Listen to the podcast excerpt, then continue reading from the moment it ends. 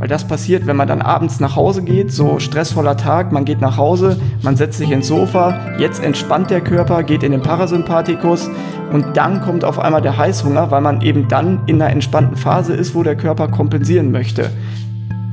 Natürlich sollte ich erstmal locker mit dem Sport dann anfangen, erstmal gucken, wie reagiert der Körper, weil es ist, wenn ich natürlich jetzt Intervalle mache und voll an die Leistung gehe und Wettkämpfe laufe, jetzt voll ketogen und solche Sachen, Natürlich ist das dann auch ein größerer Stressfaktor für den Körper, weil er halt selber Kohlenhydrate dann herstellen muss durch Gluconeogenese.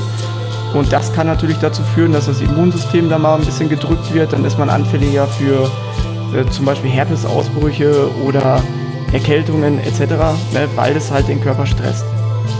Dass die meisten Sachen nicht mit der Ernährung zusammenhängen, sondern wirklich den Stress im Alltag dann eben reduzieren müssen.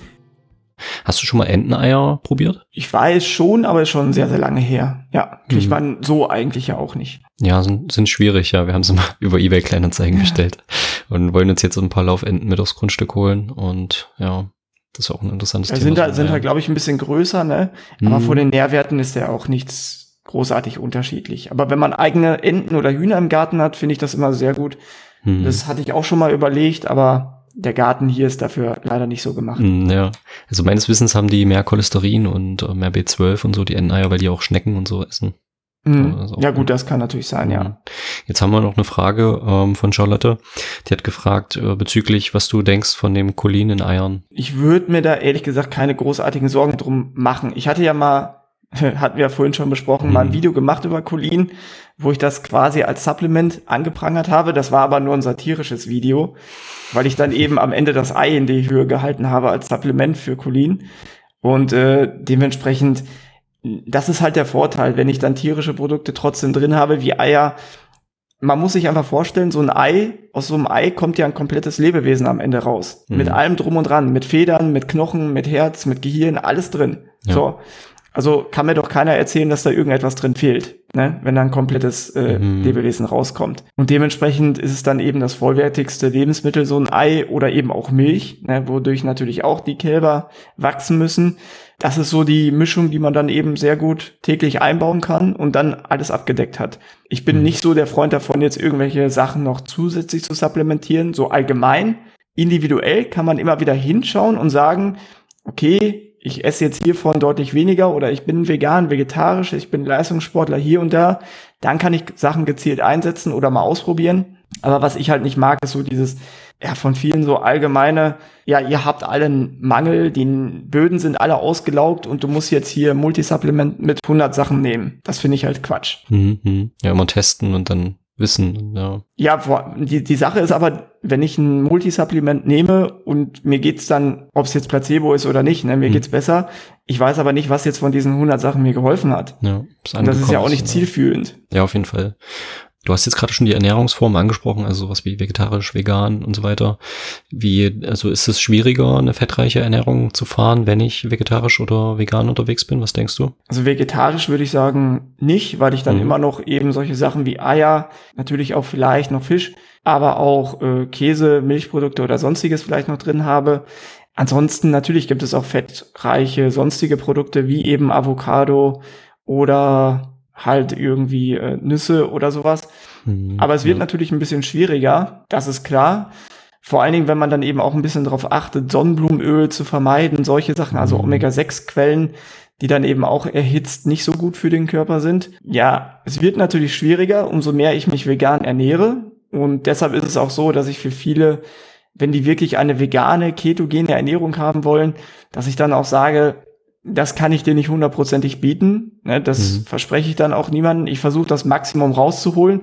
Aber am Ende bin ich dann trotzdem immer noch ne, mit, mit Tofu, Ersatzprodukten, Hülsenfrüchten und so weiter, bin ich dann vielleicht statt bei 50 Gramm Kohlenhydrate bin ich dann doch eher so bei 100. Wobei ich immer noch der Meinung bin, dass wenn man dann eben auch Sport noch dabei macht, dass ich da wahrscheinlich auch noch ketogen unterwegs bin. Ja, und mhm. da muss ich natürlich trotzdem ein bisschen darauf achten, dass ich dann auch vielleicht mal Proteinshake oder sowas mit einfüge, wenn ich das Optimum rausholen möchte. Aber das ist eben auch individuell, aber es wird schwieriger, das ist richtig. Mhm. Okay. Was denkst du zum Thema Fasten, intermittierendes Fasten und so weiter? Äh, bei mir war es so, dass mit der ketogenen Ernährung kam ich dann zum Thema Fasten und habe mich da ein bisschen mehr beschäftigt mit dem Bulletproof Coffee, kennst du ja bestimmt auch, und was es da alles so gibt. Und ähm, fastest du manchmal? Hast du schon mal intermittierendes Fasten gemacht oder machst du es gerade noch? Also grundsätzlich muss man sagen, muss man natürlich gucken, warum mache ich das Fasten? Warum mhm. hast du es gemacht? Ich habe es gemacht, um es einfach mal auszutesten und ähm, ja, meinen Darm, ich sag mal, ein bisschen Ruhe auch zu zu gönnen, weil ich einfach damals auch gemerkt habe, dass ich eigentlich 24-7 fast nur am Essen bin, außer beim Schlafen halt irgendwie. Und da einfach mal eine Pause gönnen wollte, damit der Darm auch die bestimmten Stoffe dann, ich sag mal, regenerieren kann und bestimmte Stoffe mal abbauen kann, die ja durch meine Dauerernährung vielleicht jetzt nicht so, was jetzt nicht so möglich war vielleicht.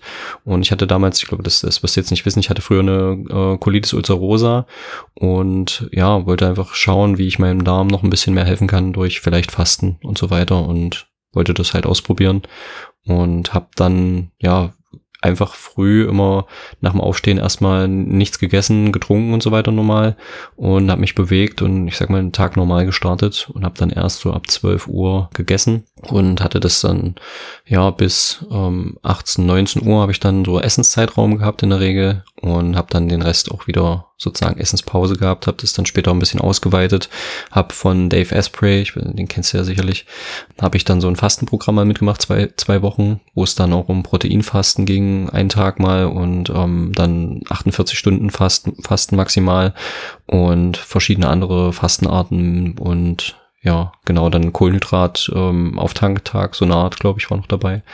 Und ja, das war auf jeden Fall eine interessante Erfahrung und ich habe gemerkt, dass es mir schon schon sehr gut getan hat. Ich mache mir jetzt aber nicht den Stress, dass ich jeden Tag irgendwie sage, hey, ich darf jetzt nichts essen, ich esse erst ab dann und dann, sondern bin da relativ entspannt und wenn ich mal irgendwie doch mit den Kindern dann mal einen Obstsalat oder irgendwas anderes essen wollen, dann essen wir das halt auch und ja. Also klar, wenn du jetzt irgendwelche äh, Darmentzündungen oder sonstiges hast, ne, dann macht es vielleicht mal Sinn, mal auszuprobieren, das Essensfenster gering zu halten. Viele machen das ja, um eine Diät zu machen auch. Mhm. Und da muss man einfach sagen, dass so Studien auch gezeigt haben, dass es im Endeffekt überhaupt gar keinen Unterschied macht, ob du, was weiß ich, 16-8 machst oder mhm. alternierendes Fasten, wo man einen Tag isst, einen Tag nichts isst.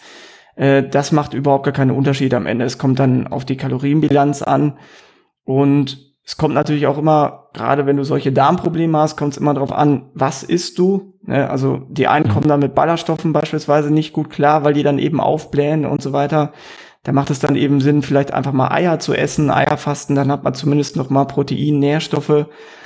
So nicht zu trinken, das hatte ich dann schon wieder für problematisch. Da habe ich auch mal ein Video drüber gemacht, über Trockenfasten, weil das auch wirklich nach hinten losgehen kann, weil der Körper eben auch für Gelenkflüssigkeiten und Blutdicke und so weiter die Flüssigkeit halt einfach braucht, ne, Elektrolytehaushalt. Ja, mega viel, ja. deshalb, das hat ja auch keine Auswirkungen jetzt großartig auf den Darm. Deshalb trinken ist auf jeden Fall immer ein Muss. Ansonsten kann man natürlich auch, wenn man jetzt äh, morgens mal bis 12 Uhr nichts essen möchte oder so, ist überhaupt gar kein Problem, kann man machen. Im sportlichen Kontext würde ich das wieder anders sehen. Da würde ich schon sagen, dass dann eine regelmäßige, zumindest Proteinzufuhr über den Tag dann eben auch nötig ist, um das Optimum rauszuholen. Ja, mhm. also für Anfänger und so, die müssen sich darum keine Sorgen machen. Da sprechen wir nicht drüber. Aber ansonsten kann man immer, ob man jetzt äh, zwei, drei Eier dann zum Frühstück äh, zu sich nimmt oder einfach so ein bisschen Putenbrust oder sowas, das belastet jetzt auch großartig den Darm nicht, weil das wird auch komplett aufgenommen, dann eben schon durch die Magensäure zersetzt. Und da geht eigentlich relativ wenig in den Darm. Das merkt man meistens daran, das wirst du wahrscheinlich auch festgestellt haben, dass du deutlich weniger aufs Klo musst. Ja. Einige Leute sagen dann, ich habe Verstopfung bekommen von der ketogenen Ernährung, ich musste schon zwei Tage nicht aufs Klo. Dann frage ich mich immer, was stellt ihr euch unter Verstopfung vor? Ja, also Verstopfung ist eigentlich, wenn du dann aufgeblähten Bauch bekommst, wenn du dann Schmerzen hast und so weiter. Das Verstopfung ist nicht, wenn du zwei Tage nicht aufs Klo musst, weil man muss sich ja vorstellen, wenn ich jetzt so ein Ei esse, das wird hundertprozentig aufgenommen vom Körper. Was soll unten noch rauskommen? Ne? Also es ist ja meistens das, was unten rauskommt, wenn ich dann eben halbes Kilo Gemüse esse, sind dann eben noch mal 100 Gramm irgendwie Pflanzenstoffe da drin, die der Körper nicht verwerten kann. Mhm. Ja, und das ist eben der Unterschied, wo man sich dann auch mal klar machen muss, dass dann eben doch die, ich sag mal, tierischen Produkte vielleicht für den Körper besser verwertbar sind. Und gerade bei solchen Problemen mit Darm kann man dann eben mal probieren, solche Sachen zu essen, trotzdem seine Nährstoffe eben zu decken, aber eben dem Darm etc. doch mal ein bisschen Ruhe zu gönnen. Aber grundsätzlich zum Thema Fasten, wie gesagt, Das muss man auch nicht zu kompliziert machen, wie du auch sagtest, ne? Dann mal 24 Stunden, dann wieder aufladen und hier und da. Einfach, einfach, ne, einfach ein bisschen auf das Körpergefühl hören. Vielleicht so ein Zeitfenster zu machen, so wie du das gemacht hast, so von 12 bis 18 Uhr. Fertig, mhm. ne? Dann passt das Ganze. Ansonsten irgendwelche sonstigen Hokuspokus-Dinger, die nützen jetzt nicht viel mehr. Mhm. Ja, das wird viel, viel Wirbel drum gemacht, auch was es da alles gibt, was du jetzt auch alles schön erwähnt hast, auch dann mit Kaffeespülung und sowas. Ja. Ja. Weil die Leute machen halt Geld damit. Du musst irgendwas Neues haben, so, dann ist 16.8 nicht mehr das Geilste. Dann muss einer 18.4 machen, dann kommt der nächste mit 20, nee, 20.4 und äh, der andere isst dann 24 Stunden gar nichts, der nächste macht wieder Lichtnahrung und dann irgendwann stirbt einer, dann war es doch zu viel. Ja, also, also so geht das ja halt am Ende, ne? Und am Ende ist, ja, die, die Basics mhm. immer noch das Beste und das Wichtigste. Und ähm, du hast vorhin kurz die Kopfschmerzen und so weiter angesprochen bei Kohlenhydrat, ja, arme Ernährung. Wie, was denkst du, wie entsteht das? Ähm, ist das so eine Art Schutzmechanismus von, von unserem System, um zu sagen, hey, führ mal wieder das Gewohnte zu, damit ging es uns gut oder damit lief's doch? Ja, die Nerven oder das Gehirn arbeitet mit Kohlenhydraten. Es kann keine Fette verwerten. Mhm. Und äh, dementsprechend wenn ich die Kohlenhydrate rauslasse, reduziert sich natürlich der Glukosespiegel und dadurch hat das Gehirn dann eben auch weniger Kohlenhydrate zur Verfügung, um dann eben Energie zu produzieren. Mhm. Dazu kommt auch noch, dass dann eben der Elektrolytehaushalt ein bisschen durcheinander gebracht wird. Mit den Kohlenhydraten wird in der Muskulatur etc. eben auch noch Wasser eingelagert und damit eben auch Salz. Und wenn ich jetzt die Kohlenhydrate rauslasse, schwemmt es ja auch das ganze Wasser raus. Das merke ich meistens dann mhm. eben, wenn ich sehr oft aufs Klo muss, wenn ich so eine Umstellungsphase mache. Dann merke ich, dass die Kohlenhydrate und das Wasser rausgeht. Es kann auch sein, dass man dann in den ersten Tagen ein bisschen Durchfall hat oder ähnliches. Das mhm. ist alles halt dieses ausgeschwemmte Wasser. Dadurch geht Salz auch noch raus und dadurch habe ich natürlich wieder dickeres Blut. Ich muss also dran denken, deutlich mehr zu trinken, bisschen Salz zu mir zu nehmen, damit ich das dann wieder ausgleiche. Mhm. Und der Körper muss halt umstellen, statt der Kohlenhydrate im Gehirn dann die Ketonkörper zu verwerten. Das dauert dann eben ein, zwei Tage. Und bis er das umgestellt hat, kann es eben sein, dass ich dann ein bisschen Kopfschmerzen, vor allen Dingen Müdigkeit habe, weil die Mitochondrien, die Energiezellen des Körpers, halt noch nicht auf die Fettverbrennung dann eben umgestellt haben. Aber wenn sie das dann haben, dann habe ich die gleichbleibende Energie über den Körper und dann sind die Kohlenhydrate auch nur noch sekundär. Was hältst du von so ja extrem äh, High Carb Diäten oder was heißt extrem, aber ähm, wo dann wirklich fast nur noch Kohlenhydrate sozusagen auf dem Speiseplan stehen? Na, es gibt einfach keinen physiologischen Sinn dahinter. Der Körper verbraucht, wenn man sich Spiroögometrie anguckt, verbraucht der Körper selbst bei den High Carb Leuten in Ruhe 50% Kohlenhydrate, 50% Fett, ja? Mhm. Und ähm, wenn ich das Ganze ein bisschen Low Carb mache, ich bin in Ruhe und bei Spazierengehen und äh, lockeren sportlichen Einheiten bin ich bei 100% Fettverbrennung. Das heißt, ich brauche im Endeffekt 23 Stunden über den Tag eigentlich keine Kohlenhydrate. Klar, ein bisschen braucht das Gehirn 50 Gramm, ja, mhm. und einige andere Organe, rote Blutkörperchen und so. Aber so gesehen brauche ich dann eben nur diese 50 Gramm Kohlenhydrate über den Tag, plus das, was ich vielleicht noch in der einen Stunde Sport dann mache, wo ich da nochmal 20, 30 Gramm drauf bin, das war's. Also es gibt keinen wirklichen Sinn, sich den Tag über dann eben die ganze Zeit im Kohlenhydratstoffwechsel zu halten, weil es eben auch Laktat produziert. Ja, es ist für den Körper mit mehr Abfallstoffen im Endeffekt verbunden, diese ganze Geschichte, was natürlich dann auch wieder stresst und der Körper kann mit einer besseren Fettverbrennung eben auch mehr Mitochondrien bilden oder muss, was dann auch wieder andere gesundheitliche Vorteile mit sich bringt.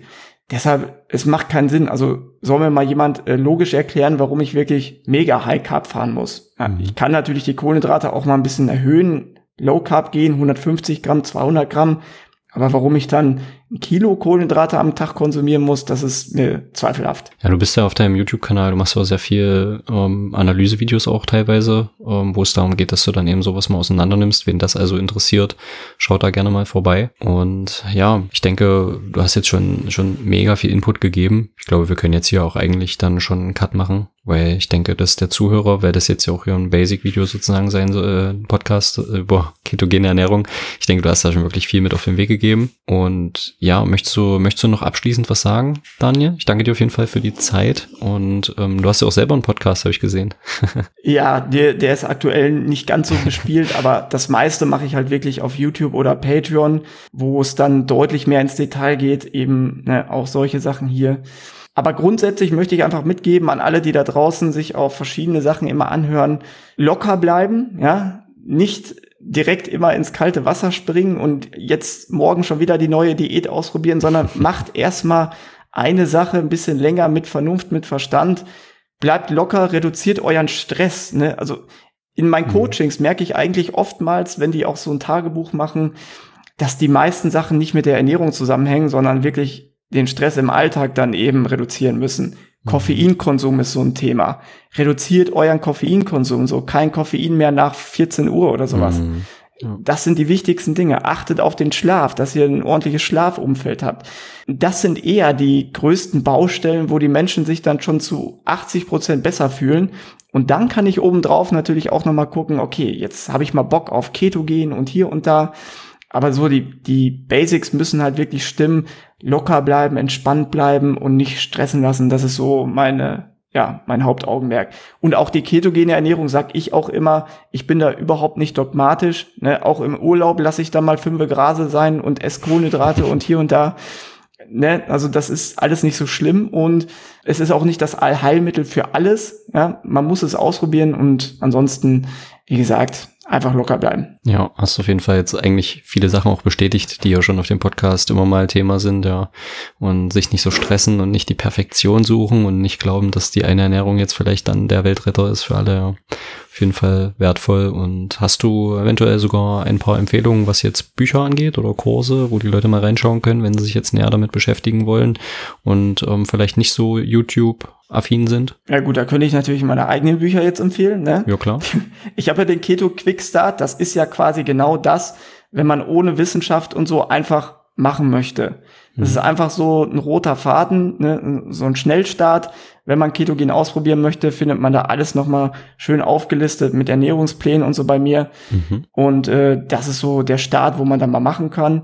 Wenn man sich allgemein mit Ernährung beschäftigen möchte, so die Grundlagen, Vitamine und so, habe ich auch Eat Smart Be Fit. Das ist sogar kostenlos als E-Book. Ja, das mhm. habe ich mhm. damals geschrieben, damit wirklich jeder mal so einen Ratgeber an der Hand hat, wo alles drin steht. Und der ist kostenlos, kann man sich also auch angucken. Mhm, verlinke ja. Und ansonsten, ne, wenn man dann natürlich Lust hat, kann man immer noch sagen, okay, ich brauche doch was Individuelles, dann kann man ja immer noch eine Beratung suchen. Ja, was du ja auch machst, ja, genau. Wir beide ja. Auf jeden Fall interessant. Ja, dann danke ich dir. Ich werde das alles mit in die Beschreibung nehmen. Und vielleicht hören wir uns in Zukunft ja nochmal zu dem einen oder anderen Thema. Und dann, ja, danke ich dir, Daniel, dass du dabei warst und bis bald. Sehr gerne. Ich danke auch und bis bald. Das war die heutige Folge. Ich hoffe, du hast etwas für dich mitnehmen können, etwas gelernt oder direkt etwas angewendet, während du zugehört hast. Lass es mich wissen, wenn du irgendetwas davon für dich umsetzen konntest. Schreib mir dazu gerne bei Instagram unter bewusstsein.und.physis oder tritt direkt dem Discord-Stamm bei und gib dort Rückmeldung, stell deine Fragen, alles, was du auf dem Herzen hast, zum heute besprochenen Thema. Hast du selber einen Wunsch für den Podcast? Dann schreib ihn mir ebenso. Gerne lade ich auch diese Menschen ein, die dir auf deinem Weg geholfen haben mit ihren Erfahrungen und ihrem Wissen. Alle weiteren Informationen findest du in den Beschreibungen dieser Folge und auf meiner Website bewusstsein und physis.de. Dort findest du auch ein schriftliches Transkript der Folge sowie alle weiteren Links und in dieser Folge besprochenen Punkte, zum Beispiel Bücher, Kurse, Webseiten und vieles weitere. Danke fürs Zuhören bis zur nächsten Folge.